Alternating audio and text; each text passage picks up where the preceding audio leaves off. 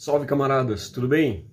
A ideia da gente conversar com vocês hoje aqui é um pouquinho diferente, talvez uma conversa um pouco mais longa do que o habitual, mas eu acredito que seja uma das conversas aí que a gente vai ter é, mais importantes desde que eu comecei esse, esse canal.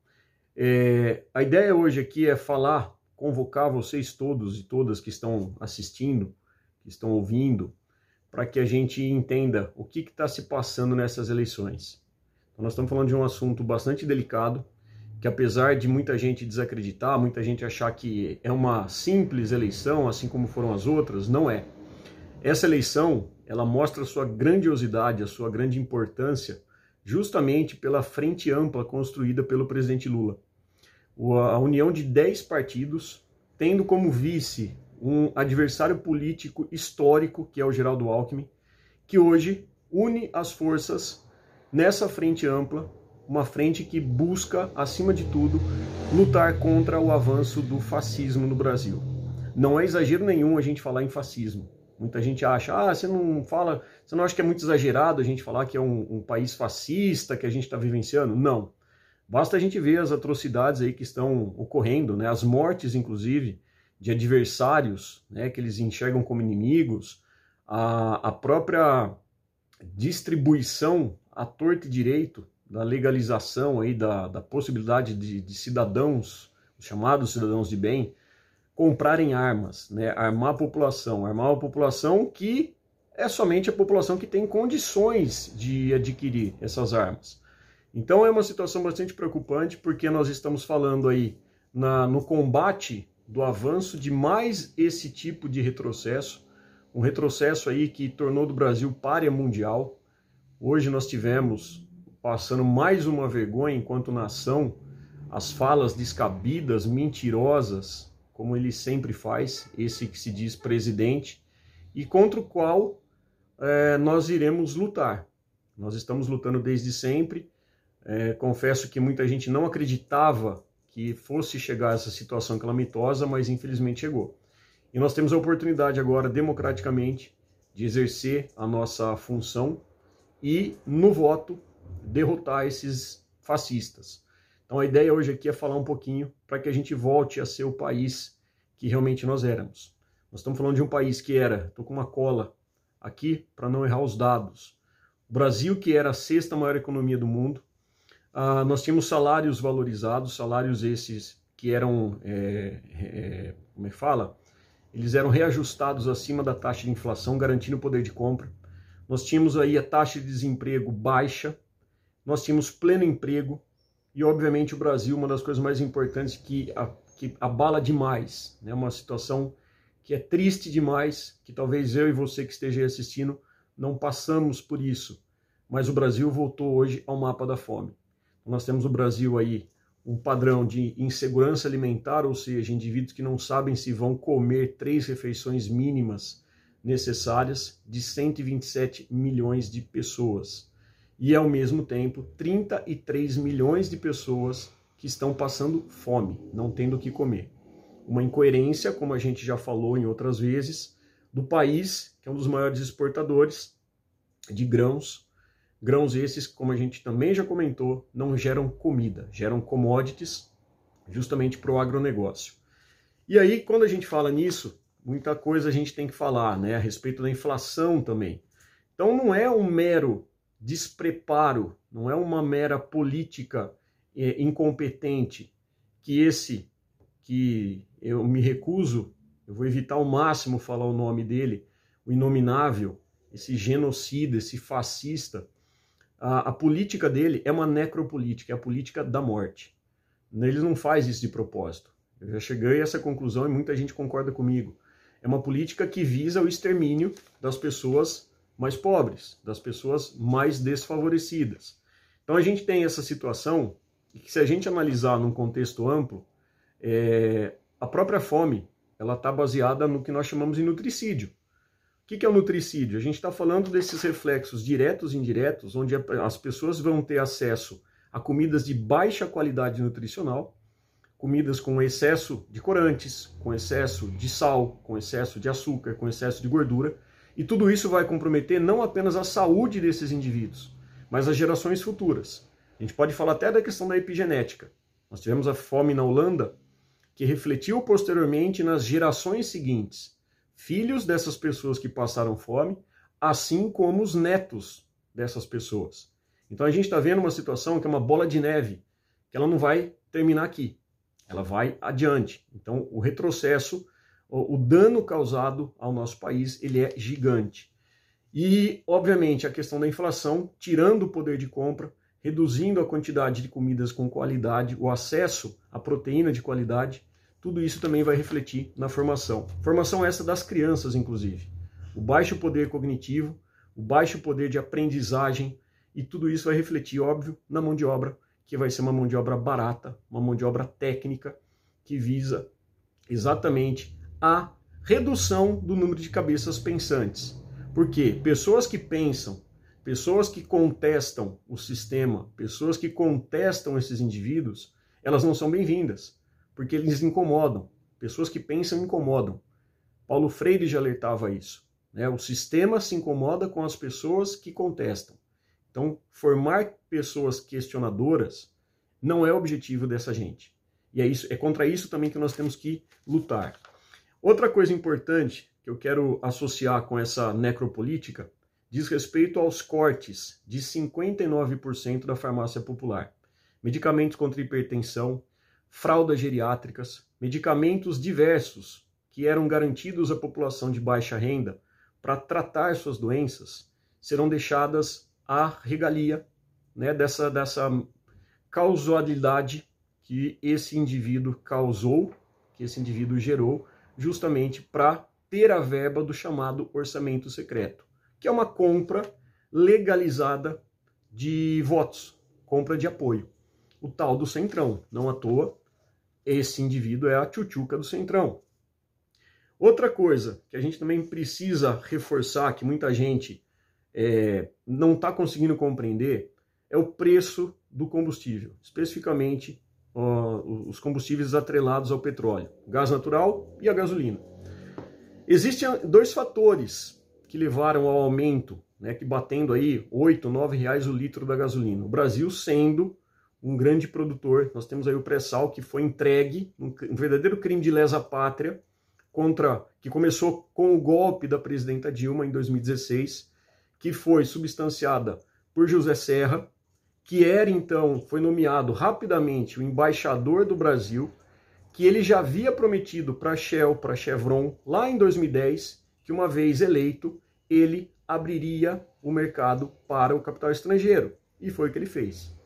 Ele foi nomeado, a primeira medida dele foi abrir as reservas do pré-sal para o capital estrangeiro. Ou seja, mais do que um crime lesa pátria, isso afetou diretamente a verba, 75% que seria destinada à questão da saúde, à questão da educação e, obviamente, a preservação do meio ambiente. Isso foi novamente atrelado o preço internacional do petróleo, a chamada o preço de paridade internacional, PPI, que fez com que o Brasil, mesmo tendo produção, equiparasse a produção do petróleo com dólar. Qual o grande problema disso? Primeiro, o nosso dinheiro é o real. E com todas essas, crime, eh, essas crises sanitárias, políticas, crises causadas pela incompetência e irresponsabilidade do desgoverno, o real é desvalorizado. Consequentemente, o preço do petróleo, que ele está atrelado ao mercado externo, e tivemos aí um dos fatores, a crise ocasionada pelos conflitos da Rússia contra os nazistas da Ucrânia, nós tivemos, obviamente, uma alta disso tudo. O que, que o Inominável fez? Para tentar ganhar votos enganando a população, ele decide a redução do ICMS, que é um imposto destinado aos estados, e esse imposto era direcionado para verbas das pastas da saúde, da educação e da segurança pública. Reduz-se a carga de imposto, compromete-se compromete o Estado, os estados, que passam a não ter essa verba e, consequentemente, o Brasil, ao invés de, na, que seria a, a, a grandiosidade de um presidente em não atrelar mais o preço da Petrobras, ao, o preço do petróleo ao o dólar, ele não fez isso. Tentou se justificar de tudo, mostrando a incompetência e o comprometimento que esse que se diz patriota tem com o capital estrangeiro, principalmente com o capitalismo estadunidense. Então é isso que a gente precisa entender. Essa verba, essas quedas que estão tendo constantemente, porque a redução do ICMS, que foi conquista do governo, isso é balela. Isso está te enganando. E mais do que está te enganando, isso está tirando verba da educação, da saúde e da segurança pública. O que vai vir a longo prazo e nós vamos pagar esse preço. Outra coisa que eu quero chamar a atenção: o meio ambiente. Nós temos aí é, o Brasil batendo recordes e mais recordes quando a gente fala em desmatamento. Né? Nós temos aí uh, baixos investimentos que a gente está tendo, aparelhamento do Estado, coisa que eles acusavam que o PT fazia, mas a interferência direta no IBAMA, nos órgãos de fiscalização e a própria redução de multas ou a anistia de multa dos criminosos ambientais estão promovendo aquilo que eles sempre desejaram em pleno início da pandemia, quando aquele ministro fascista chamado Ricardo Salles prometeu passar a boiada enquanto o povo se preocupava com a pandemia. Povo esse que foi comprometido também, são quase 700 mil mortes que foram ocasionadas de forma proposital pela irresponsabilidade, pelo negacionismo do desgoverno. Tudo isso aproveitaram então para permitir que índices de desmatamento em terras indígenas, que garimpos ilegais em terras indígenas, que a falta de fiscalização e os incêndios criminosos que bateram recordes e a cada mês, infelizmente, novos recordes são é, acionados, são, são gerados, a gente está sofrendo com tudo isso.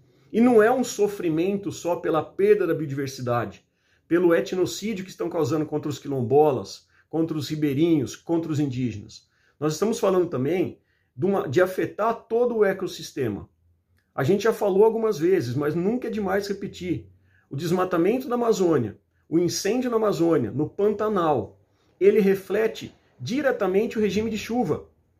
Associado a tudo isso, nós temos os chamados rios voadores, que no processo de evapotranspiração da floresta amazônica, ele vai ser extremamente importante para que nós tenhamos chuvas na região central do Brasil, na região sudeste e na região sul. O que, que nós estamos vendo recentemente? Seca como a gente nunca viu.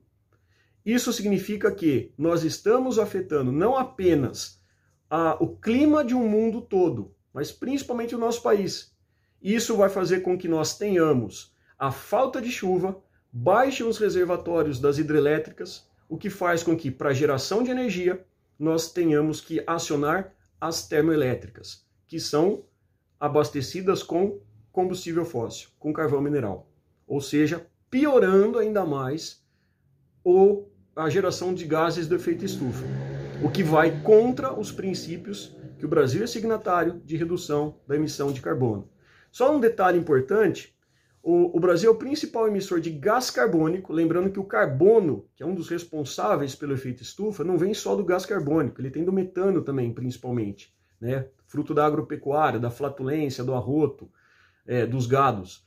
Mas 79% do gás carbônico que o Brasil emite vem exatamente dos incêndios. Ou seja, nós estamos perdendo a oportunidade de sermos exemplo mundial no na redução desses gases do efeito estufa. Tudo porque a boiada segue passando. E não para por aí.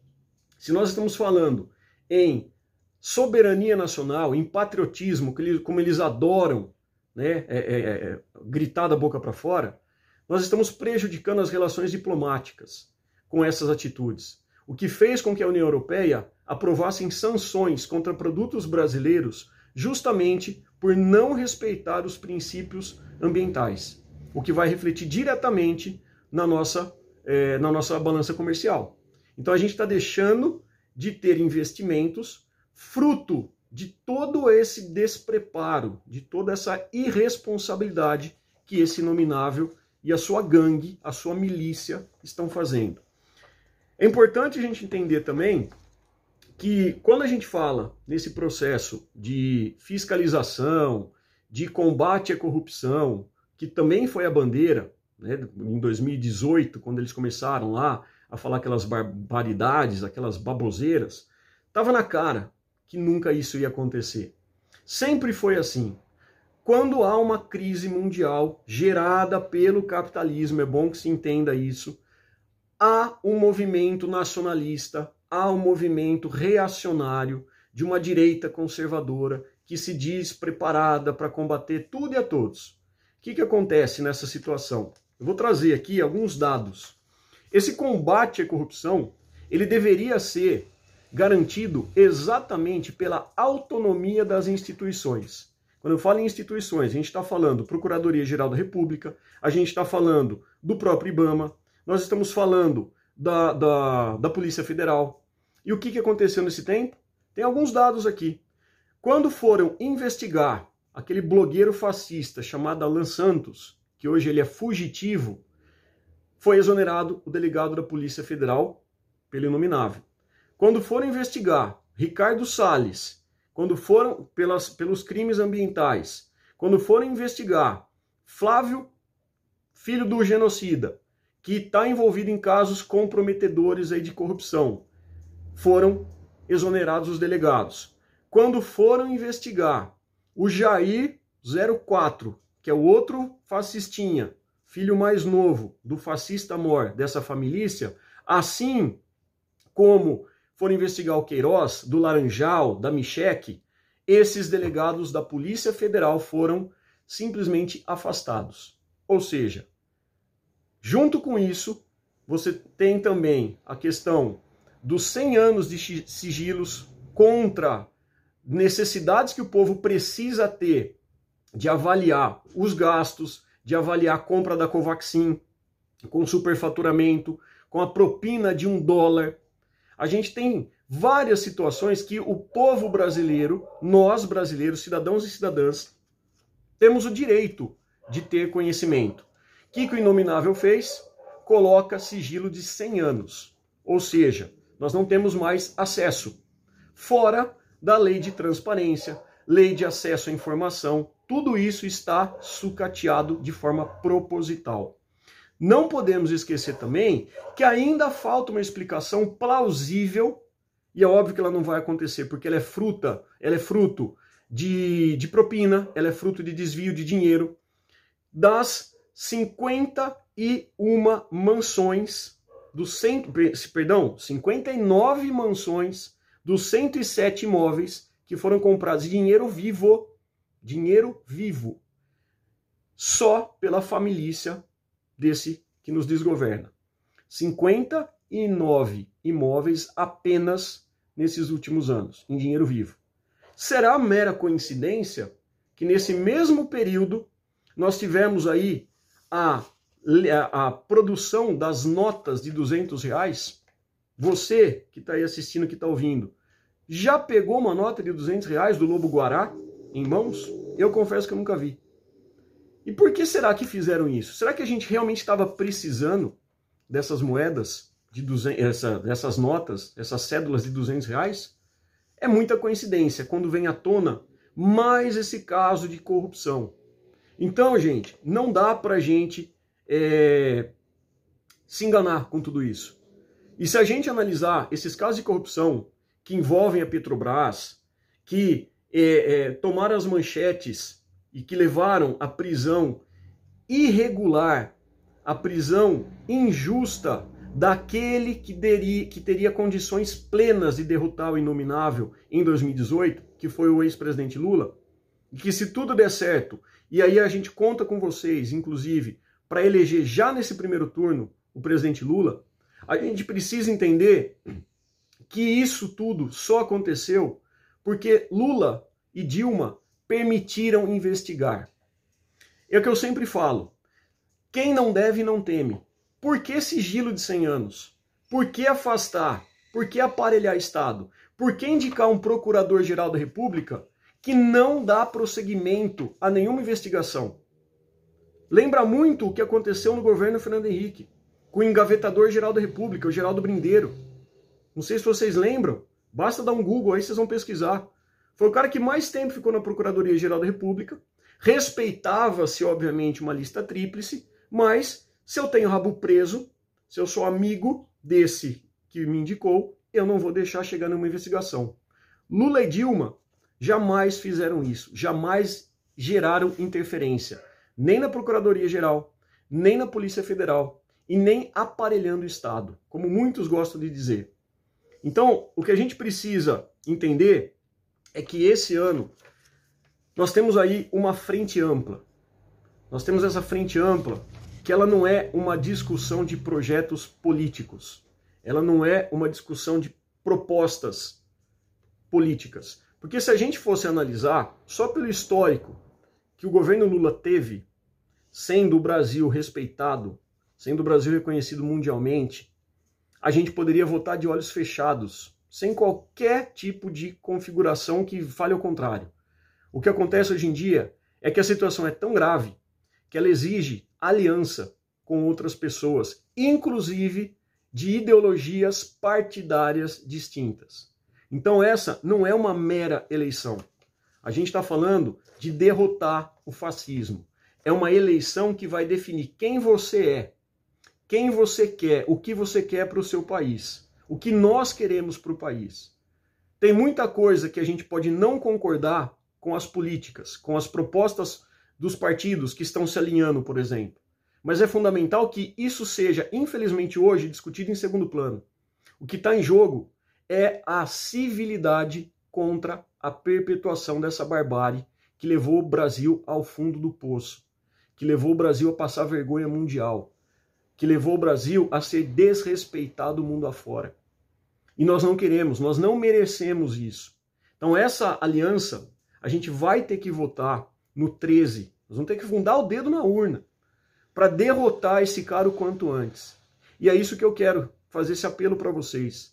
A gente precisa esquecer exatamente algumas ressalvas que nós temos, porque o único capaz de derrotar é o presidente Lula. É aliança com Alckmin, é aliança com esses outros 10 partidos. Seja você adorador do Ciro, da Tebet, de qualquer outro, não é o momento de marcar posição a gente precisa marcar uma posição única, que é derrotar o fascismo. E a gente precisa contar com o voto de cada um de vocês.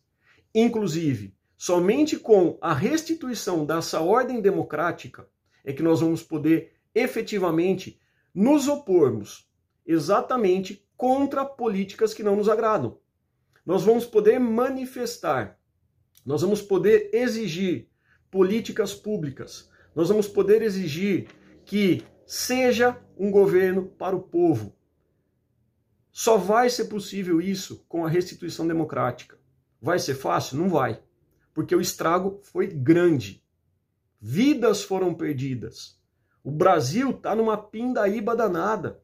Seja inflação, seja desemprego, seja desvalorização do real, seja preço de alimento. Eu que pago aluguel, tenho reajustes que não, nem, não passam nem perto do reajuste que eu tenho no meu salário. Então é todo ano é corte. Corte disso, corte daquilo. E a gente vai ficando numa situação cada vez pior. Então pensem nisso. Vamos votar com consciência. Vamos acabar com todos esses abusos, com todo esse retrocesso. Eu acho que só assim que a gente vai poder é, voltar a discutir política verdadeiramente. Mas antes de tudo, a gente tem que derrotar tem que colocar essa corja toda, essa família vai ter que pagar por tudo que ela fez. Nós vamos acabar com esse sigilo de 100 anos. E esses caras vão pagar. E vão pagar em vida.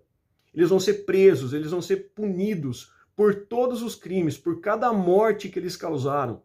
Por cada morte pela falta de vacina, pela proliferação de mentiras, pelas pessoas que entraram nessa conversa mole, pelas pessoas que mataram outras por serem opostas aos seus pensamentos, e é isso que a gente vai precisar fazer.